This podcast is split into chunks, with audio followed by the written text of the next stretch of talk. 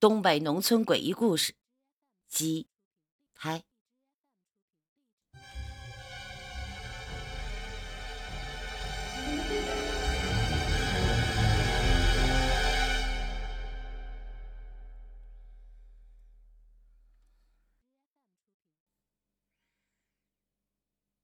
这故事啊，是过来串门的二姨的表嫂闲唠嗑的时候讲的一件事。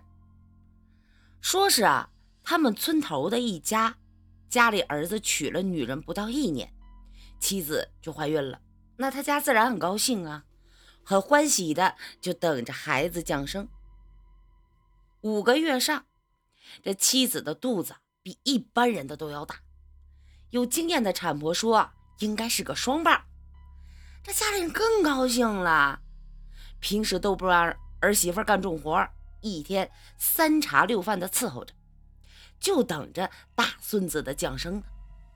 孩子的奶奶尤其高兴，早早的就做好了孩子的冬夏衣裳，都是一式两份的。终于等到了生产那一天，当天呀，家里人都不出去干活了。大家都焦急的等在屋外，只听见里面是女人痛苦的呻吟和产婆一声声的加油安慰之声。外面大伙这心都悬着。那时候的医疗水平低呀，生双胞可是很危险的，一不小心就是母子俱陨。奶奶特地请了村里有着三十几年经验的老产婆来。折腾了大半晌，忽然听见里面的产婆是一声尖叫，接着才传来哇哇的两阵婴儿的哭声。大伙都合计不知道怎么回事啊，刚想进屋里去看看怎么回事，只见产婆是一脸死灰色，哆哆嗦嗦被帮忙的一个媳妇儿给推出来。那媳妇儿也是一脸的惊惧，看到大伙儿啊都。说不出话来，大伙忙围上去问：“这孩子怎么样啊？”产婆却哆嗦着嘴唇，嘴唇不说话，只是指着屋里边让大家自己进去瞧。她丈夫着急呀，冲进屋里一看，却也是惊叫一声退了出来。这声惊叫惊醒了昏迷的媳妇儿，她睁开眼睛四处看看。屋里竟没有一个人在身边照顾，再看到自己枕头旁边有一对婴儿，他们并没有盖被子，甚至都没有被清洗，浑身的血污正哇哇的哭着。他想起身抱起他们，强撑着支起身来，这一下看得仔细，却吓得立即摔回了炕上，昏了过去。那两个小婴儿，应该是说一个吧。他们两个人只有两只胳膊，他们的肩膀连在一起，只有一个身子，两只小胳膊，四只小腿乱蹬着，哇哇的在哭着。外面的人拉着她的丈夫细问，因为是产房，不能随便进去。她丈夫结结巴巴的说了半天，大伙终于知道了怎么回事。奶奶强撑着进了屋，将孩子包裹了好了，抱到了西屋，又给媳妇盖上了被子，请大伙去了西屋。大伙是团团围坐在炕上，谁也不说话。孩子的爷爷坐在炕头，是一口口的抽着烟，大家愁眉苦脸，相对静坐。看着嗷嗷待哺的孩子，大家都不知道该怎么办了。这边的媳妇儿被灌下一碗浓浓的红糖水，终于醒了过来。就有亲戚媳妇儿将那孩子抱了过来，给他喂奶。这媳妇儿醒过来，看到被子里包好的孩子，立马惊恐的大叫，并往后退着身子大叫：“快，快把他们扔出去！我不想看到他们。”这不是我生的孩子，不是，这是妖怪。其实本身大伙儿都是这么想的。那时候的人呢，都迷信，生出这样的畸胎，都认为是不祥的兆头。再说啊，这孩子就算养大了，两个人一个身子，咋活着呀？还能用力给劈开吗？现在亲娘自己都这么说了，一番商量过后，大伙决定啊，就将婴儿给抱了出去，然后派人上山挖了个坑，将两个婴儿放进筐里，将筐放进了土堆，给埋了。对外就说孩子生下来就死了吧，毕竟谁也不愿意家里传出这样的事情。婴儿自打出生就没进食，现在的哭声已经很微弱了。看着孩子稚嫩的脸庞，大家你看我，我看你，家里人谁都不忍心去做这样的事情。最终啊，还是老公公将烟袋一磕，起身将装了孩子的筐拎了出去，跌跌撞撞地爬上了山。这平时十几分钟就走到的山路，老爷子走了近一个钟头。老公公看着自己的孙子，虽长成这样，却毕竟是自己的血脉，蹲在坑旁边瞅了半天，还是不忍心埋土，在坑边哭着说：“你们啊，好好投胎去吧。就算啊，现在让你们……”成长，可你们要长大了，这这咋活呀？好好的去，可别怨恨爷爷我啊！以后啊，好好投胎，别再弄成这怪物的样子喽。埋了孩子，再也不敢回头看，步履蹒跚的往家走。回到家里。家里之前的喜庆气氛完全被阴沉压抑的气氛取代。媳妇儿将自己埋在被子里，只是哭；儿子也只是垂头丧气，吃不下去饭。大家都闭口不谈这个事儿。家里给了产婆子一大笔钱，希望她能封口。老太太默默地将做好的婴儿衣服都拿了出去，在半夜给烧了。怕媳妇儿伤心，又把家里在媳妇儿怀孕的时候请来的百子图也给取了下来，放在柜子底。就这样，过了大半年，媳妇儿和儿子的精神头才好一些。渐渐的，这事儿大家都淡忘了。媳妇儿因为月子里受了刺激，身体一直不好，晚上经常睡不好觉。这天夜里。她又是忽然叫喊着醒了过来，睡在一旁的她的丈夫忙问怎么回事，她冷汗淋漓的对丈夫哭着说：“我梦到了，我梦到那俩小孩手牵着手走过来，问我为啥不给我们喂奶？你是我妈，咋害怕自己的孩子呢？我们认定你了，还会来找你的。”然后，她一下就醒了，搂着丈夫就哭：“怎么办呢？那俩孩子还要来找我，我不会还生出那样的怪物吧？”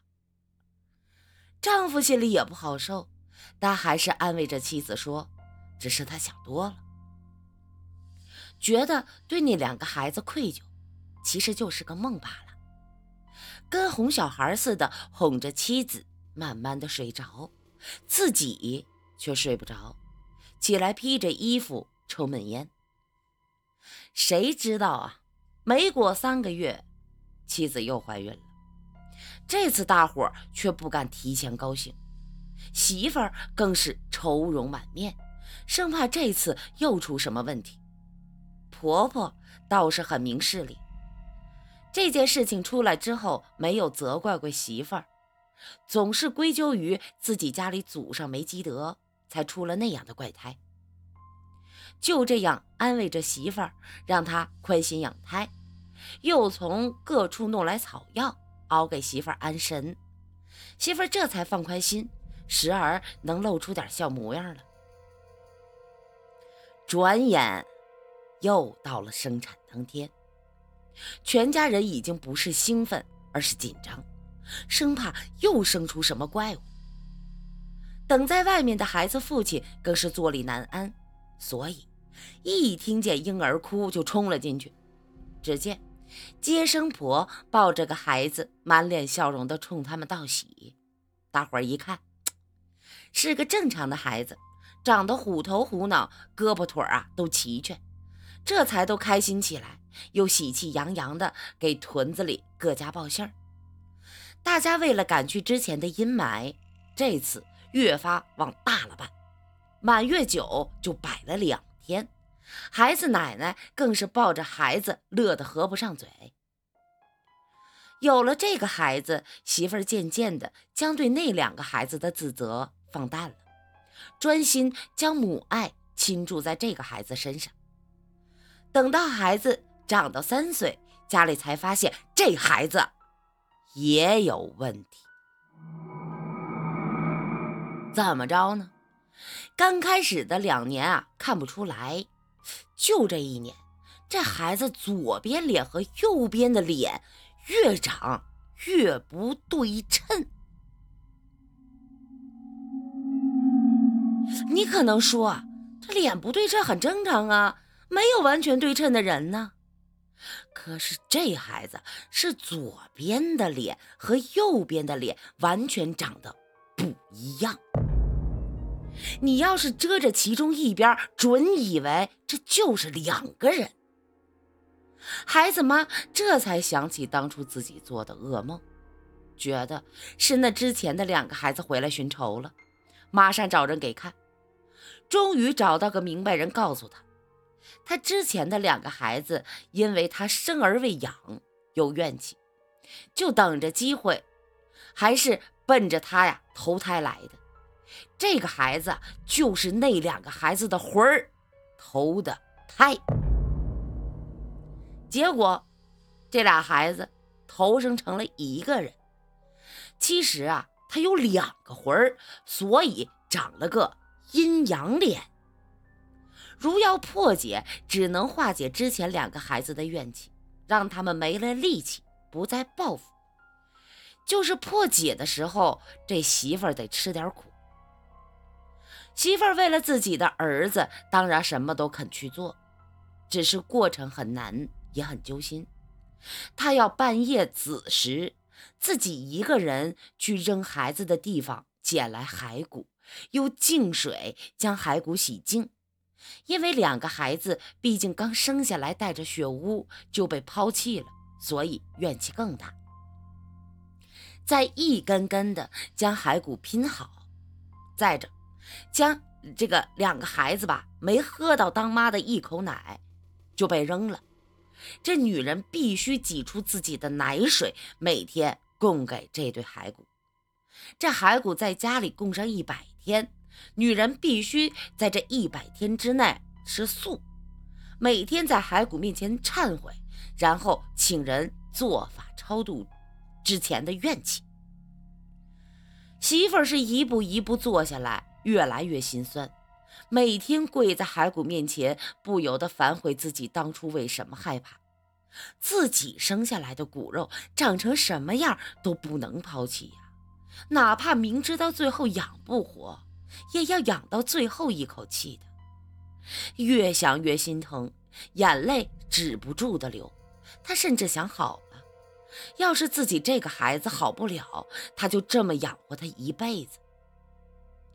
终于供奉了一百天，这媳妇儿已经瘦得不能看了。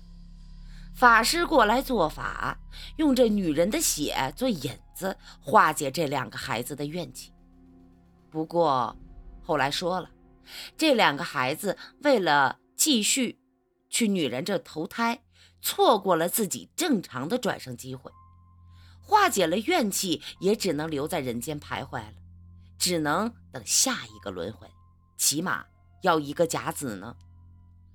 不过这媳妇这么做了之后啊，这个孩子慢慢长开了，渐渐的眉眼眉毛也对称了，嘴也不歪歪了。女人知道那两个孩子消除了怨气，现在自己的孩子终于变成正常人了。只是这女人从此却不曾忘记供奉自己的两个儿子。每逢年节都会亲自带着带着儿子去上香，还跟儿子说这是他的两个哥哥。家里用木头雕刻了两个小孩的木头像，起了供奉。